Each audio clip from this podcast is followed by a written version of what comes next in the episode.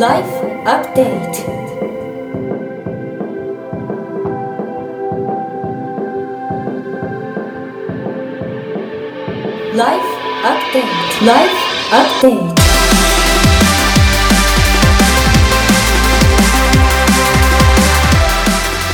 こんにちは早川洋です。レイチェルちゃんです。ライフアップデート今日は22回です、うん。よろしくお願いします。よろしくお願いします。さあ、えー時差ボケも取れたうん、はずのレイチェルですが、はい。えー今日はですねまあこれ配信されるのも9月ですが、うんうん。どうだろうねまだ暑いと思うこの時期。まだ残暑は少し残ってるのかななんて思っちゃいますけどね、例年だとね。まあ、今年はね本当シャレにならないほど暑くて、うん。まあ、僕らもえー特にレイチェル暑がりだからそうなんですよ。本当に大変だと思うんですが、うんうん。夏の暑い日にねやっぱり飲むお酒いいですよねああ、もうキンキンに冷やしたあれですね。あれですね。うんえ、お酒はそのキンキンに冷やしたあれは何ですか？具体的に言うと。やっぱり最初はビーズ、ビール。はい。うん。でもシャンパンとか泡も好きなので、キンキンに冷やしたそっちに行くかですかね。え、ダメなお酒の種類ってあんの？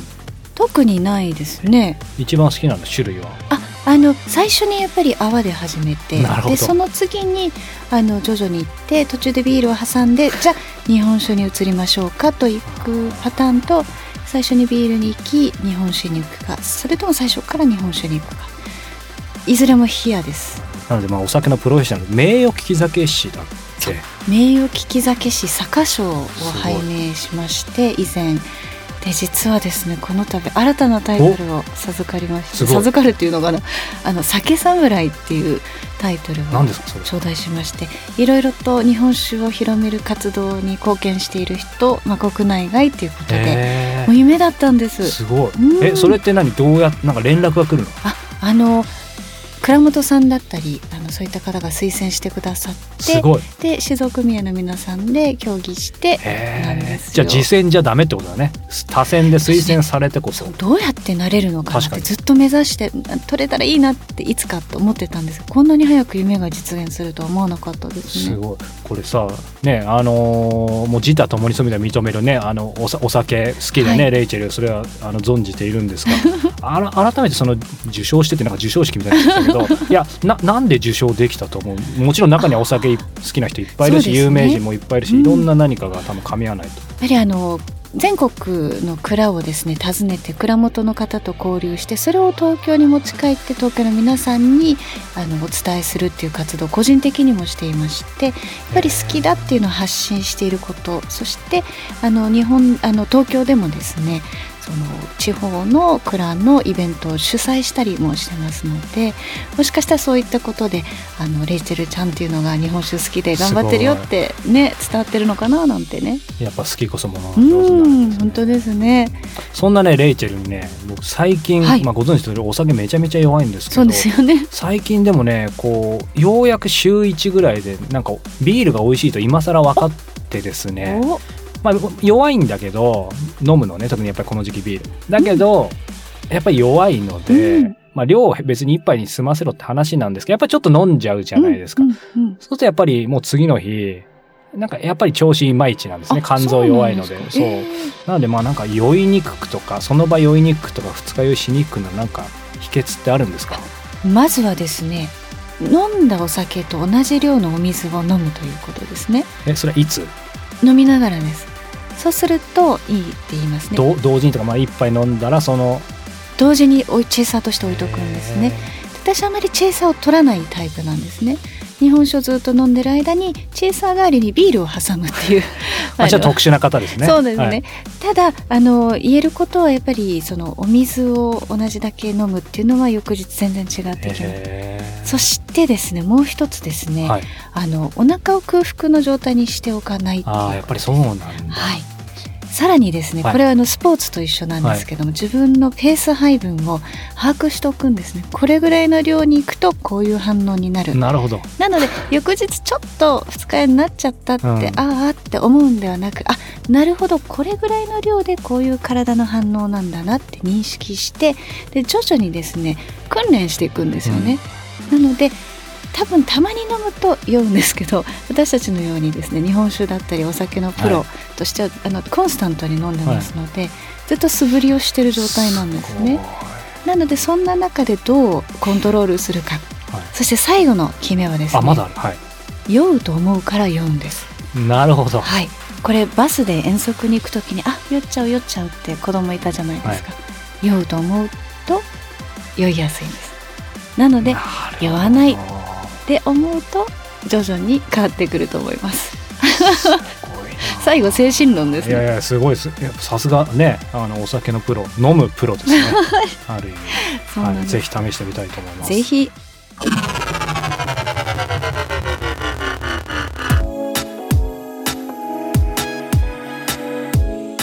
国内外のトップランナーや本物と呼ばれる人に早川洋平さんが直撃。そのエッセンスを皆さんにお届けするコーナーですけども早川さん今月はえポートランドの方ですね。ジェフ・ハマリーさんということで。楽しかったですか、そうですね。あの観光協会国際観光部長ということで、うん。今回第2回なんですけど、ね、前回あのお聞きいただいた方は分かるようにもうとにかく内容以前のもんで関西弁で楽しいというですね、うん。あの話もあったんですけど、やっぱりまあ関西弁だけあってよりテンポもいいし、あの前回ね、今回のメインテーマを、まああのポートランドの、えー人を集める仕掛け人の一人なので、やっぱりその、人を集めるためには何が大切かっていうことをまあ聞いてきたんですけど、やっぱりね、その仕掛けることも大切なんですけど、シンプルに魅力を伝えるのは彼はすごくうまい。そうですね、うん。愛情を感じるコメントが多くてね。そう。だから関西弁相まってなんですけど一つ一つ本当にこうなんて言うんだろうな、うんまあ、ポートランド好きなんだなっていう。うん。ただよくありがちなのがねこう日本も、まあ、オリンピックを前にインバウンド何千万人記録ってあります。し、まあ、今ね数はかなり出てるんでしょうけどまあ、今はほら、まあ、僕専門家じゃないんであくまでも試験ですけどほっといてもさやっぱり人って多分来るよね。うん。来るけどやっぱり一番大事なのってさそのまあまあオリンピックとかそういうきっかけは大事だけどその後だと思うので。そうですね。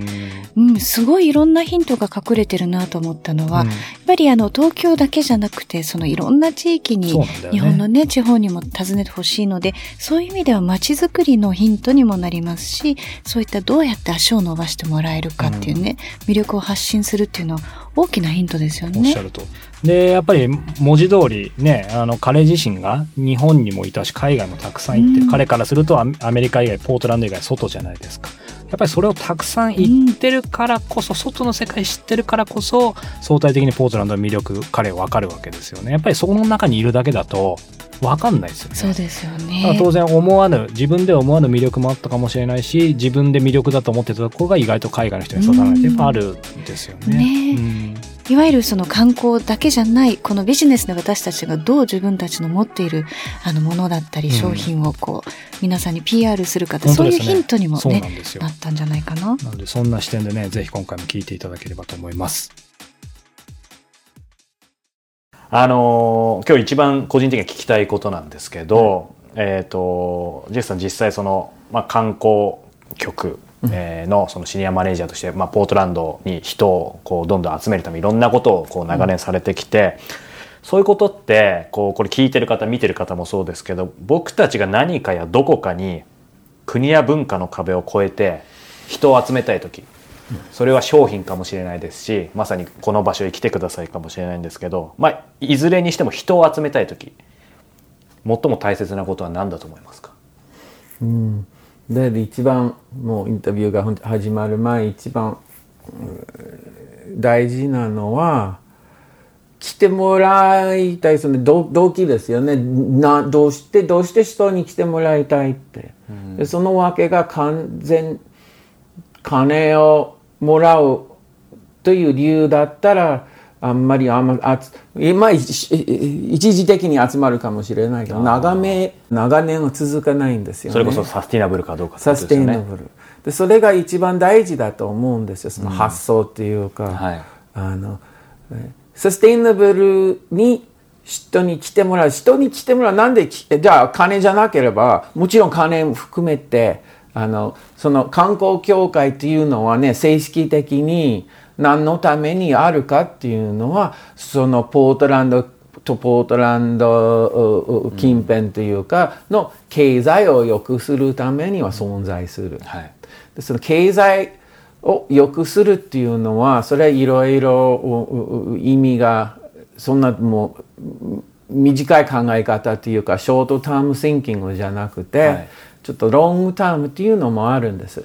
でうちの葬式もそれを考え方自分の葬式に入れてるような。えこと。で個人それぞれあるじゃないか、はい。で私はどっちかってそっちの方、えーまあ、嫌な人に来てもらわんでいいやないかとか、あの金いくら持ったってなんだって、いい人にはい。来てもらいたい、十分いいいっていうのはね変なあの言い方なんですけどあのこのポートランドはうんこうエンジョイもリスペクトもできる、えーま、学ぶこともできる、はい。えーで友達になれるそういったような人に来てもらいたい、いっぱいいる。まだポートランドの存在も知らない来たことのない、えー方いっぱいこの国だっていると思いまですすね。だからそんなそんなみんなに誘致するっていうんじゃなくてあの適当に「そうあポートランド面白そうやないか行ってみたいな」っていうような方に来てもらいたいですね。でそれどうどうやるかまあイベントは大事です。でも完全に人が来てくれるためのイベントを作るのはあんまり成功はしないんですね。あそうなんですかはい。ポートランドう生まれ育ちのイベント。例えば、ワールドネイケッドバイクライドってあるんですよ。ご存知ですわかかんないですみんな裸になって街中を自転車乗るんです。え全部？人によって。人によって。人によってははい。もう全然それはもう逮捕されるとかそうじゃないんですよ。へえーそれが年1回あります。まあ自転車っていうとブリッジペダルってまあポートランドのあのウィラミット川を渡る橋ってはい9つか10ぐらいはあるんですけど1日全部それは閉まっててみんな自転車でこう乗れるんですよ、ああいう橋車なしで。そういったようなのもあったりしてて、はい。あのソープボックスダービーっていうのは聞いたことあるんですか普段は若者子供たち親とはい。ゴーカートみたい。ただあのエンジンじゃなくて、はい。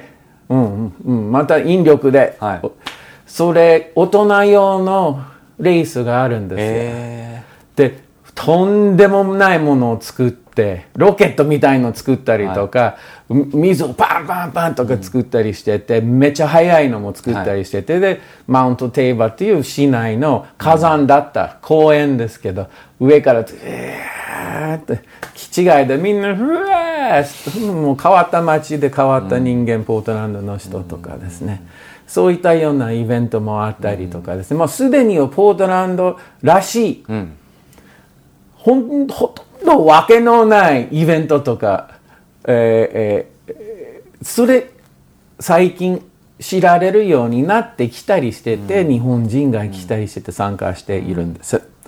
でそういったようなポートランドもともと地元のイベントというか、自然に上がってきたもの。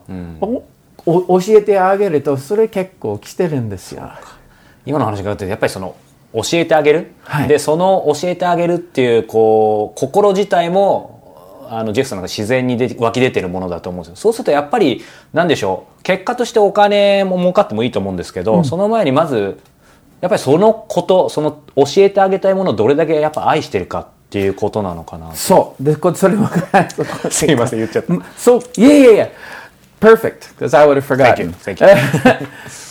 自分の、あ、私、ポートランド生まれ育ち、19で大学行って、ほんで2年生は日本。まあ、高校時代はもう日本語を勉強していたんですよ。禅に対して興味があったりしてて、ほんで日本に来て、京都のホームステイでその後奈良のお寺に入って、丸坊主して、でその後青山学院行って戻って3年生。で4年生の時また卒業論文を書きに戻ってきて、えー伏見稲荷大社に ああれやったんですけどほんでまた戻って JAL パックの添乗はい。員、サンフランシスコやって、ほんで今で言うとジェットプログラムでまた日本に戻ってきたんですよ、あの時は別だったんですよ。全国で30人ぐらいしかいなかったんですけどでもそれが目的じゃなくて目的は鼓の家元に入りたくて、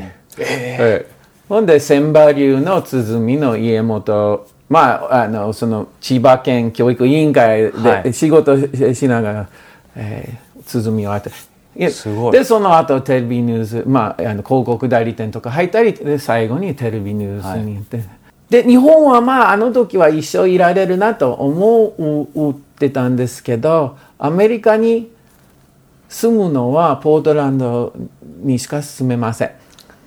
えー昔も今も。はい。すごい。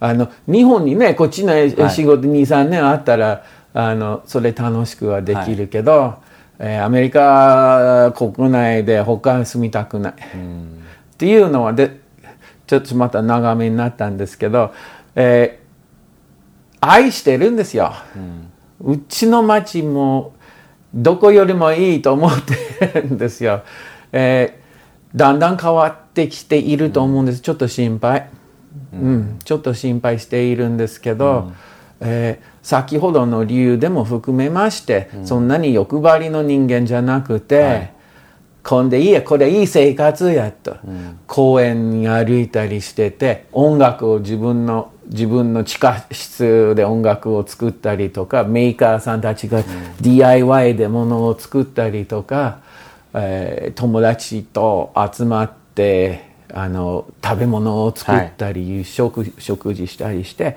えー周りが山少し行けば海それと原生林川他何が必要、えー不自由はしたくないぐらい経済的にね、でもでだんだんそれも難しくなってきてると思います。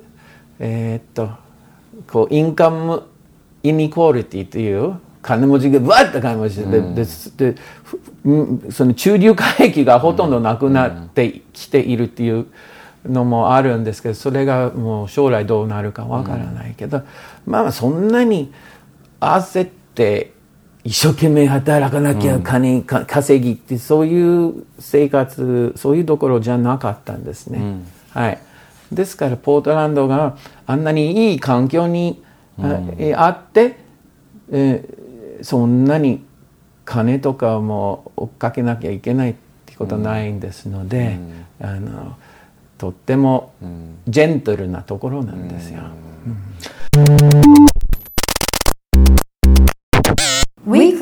Weekly Update.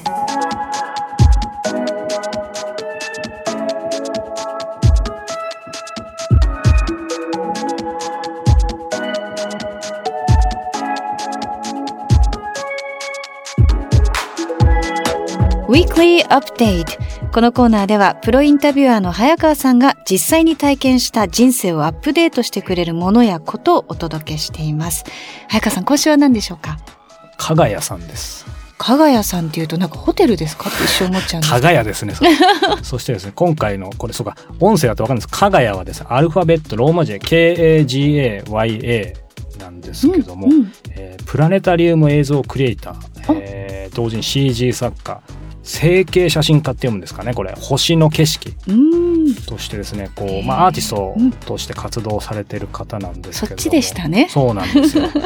加賀屋さんって知ってました？加賀谷さん実は私あのご一緒したことはないんですけども、プラネタリウムの作品のナレーションも私担当したことがあって、まあ、加賀谷さんの作品ではないと思うんですけどもなのでお名前はねはいはい。はい。もう彼はですねこう、まあ、本当にツイッターフォロワー数60万人超えててですねそこのところでまあ彼の美しいその星の写真が見れるんで、うん。まあ、それだけでもすごく見るに値するんですけどやっぱり一番有名なのはですね宮沢賢治の「銀河鉄道の夜」うん。その幻想的な世界を、まあ、彼のその CG、まあ、星の CG でですねはい。見せたものが、確かその2010年かな、うん。えープラネタリウム映画作品としては異例の100万人かな動員が。すそうね。大ヒットしたみたいですごく有名な、まあ、方なんですけども僕残念ながらその映像はね8年前のものなので今も全国で数巻だけまだ見れるらしいんだけど巡回してますもんね。ただ僕それを知ったので、まあ、そのちょっとなかなかその遠くまで行くのは時間なかったんで、えー近くでですね、うん。まあ、都内なのであのスカイツリーのコニカミノルタの天空、はい。はい、プラネタリウムのそそこで多分レイチェルの声も流れたのかそうなんですだよね。だから流れてそうな雰囲気あるもんね。そこであのいろいろとあの畑基博さんと一緒にああそうなんだ、はい。すごい。トークショーしたりしてそうなん今多分地方巡回してるのかな、えーうん。そう。このコニカミノルタでですね、えー今、えー天空で、えーやっている星の旅というですね、うん。ちょっとロングバージョンが、えーやってることを僕知ってですねこれはと思ってでこの間見てきたんです、えーいかがでした？最高でしたね。あのウユニ湖うんうんあー。ボリビアだっけ？ああの映るすごくね鏡のようなね。そうそう。だったり、まあ、僕も足を運んだニュージーランドだったり、うん。まあ、そこの見れなかったけどオーロラだったりとかあとそれこそ今度行くアイスランドの星空だったりですね、まあ、彼が実際に旅をしながら撮った星の写真、まあ、映像もですけどそれをいわゆるあの場所でプラネタリウムで360度流高。れるみたいな感じなので。だってご自宅でホームプラネタリウムてかねねやっぱね次元が違いました。残残念ながら。そう。あれ自宅に欲しいなと思いましたーけどそうですか。そう。なので、うんまあうん。本当にねあの先月先週か。先週冒頭でも話しましたけどその旅ね、うん。行ければ一番いいけどまあ先週紹介したねあのラジオ番組「ワールドクルーズ」だったり、まあ、ちょっとねこういう映像を見たりして、うんまあ、本当に旅してるような雰囲気になるので、ね非常に良かったですね。えなんかいつかインタビューしてくおださいよっしゃる通り、もう、あの、個人的にはもうインタビューすることを勝手に決めていますので。あいいですねそう。なので、まあまあ、まあ、彼とのインタビュー音声なんだけど、なんかね、なんか映像か写真なんか見れたらいいな、みたいな、本当ですちょっねと思ってますうん。が、ぜひ、まあ彼のツイッターもそうですけど、インスタでも写真上がってますし、まあ先ほどお話した、そのプラネタリウム作品もたくさん、うん。多分全国いろんなところで見れると思うので、まあぜひチェックしてみてもらいたいなと思ってます。以上今週の Weekly Update でした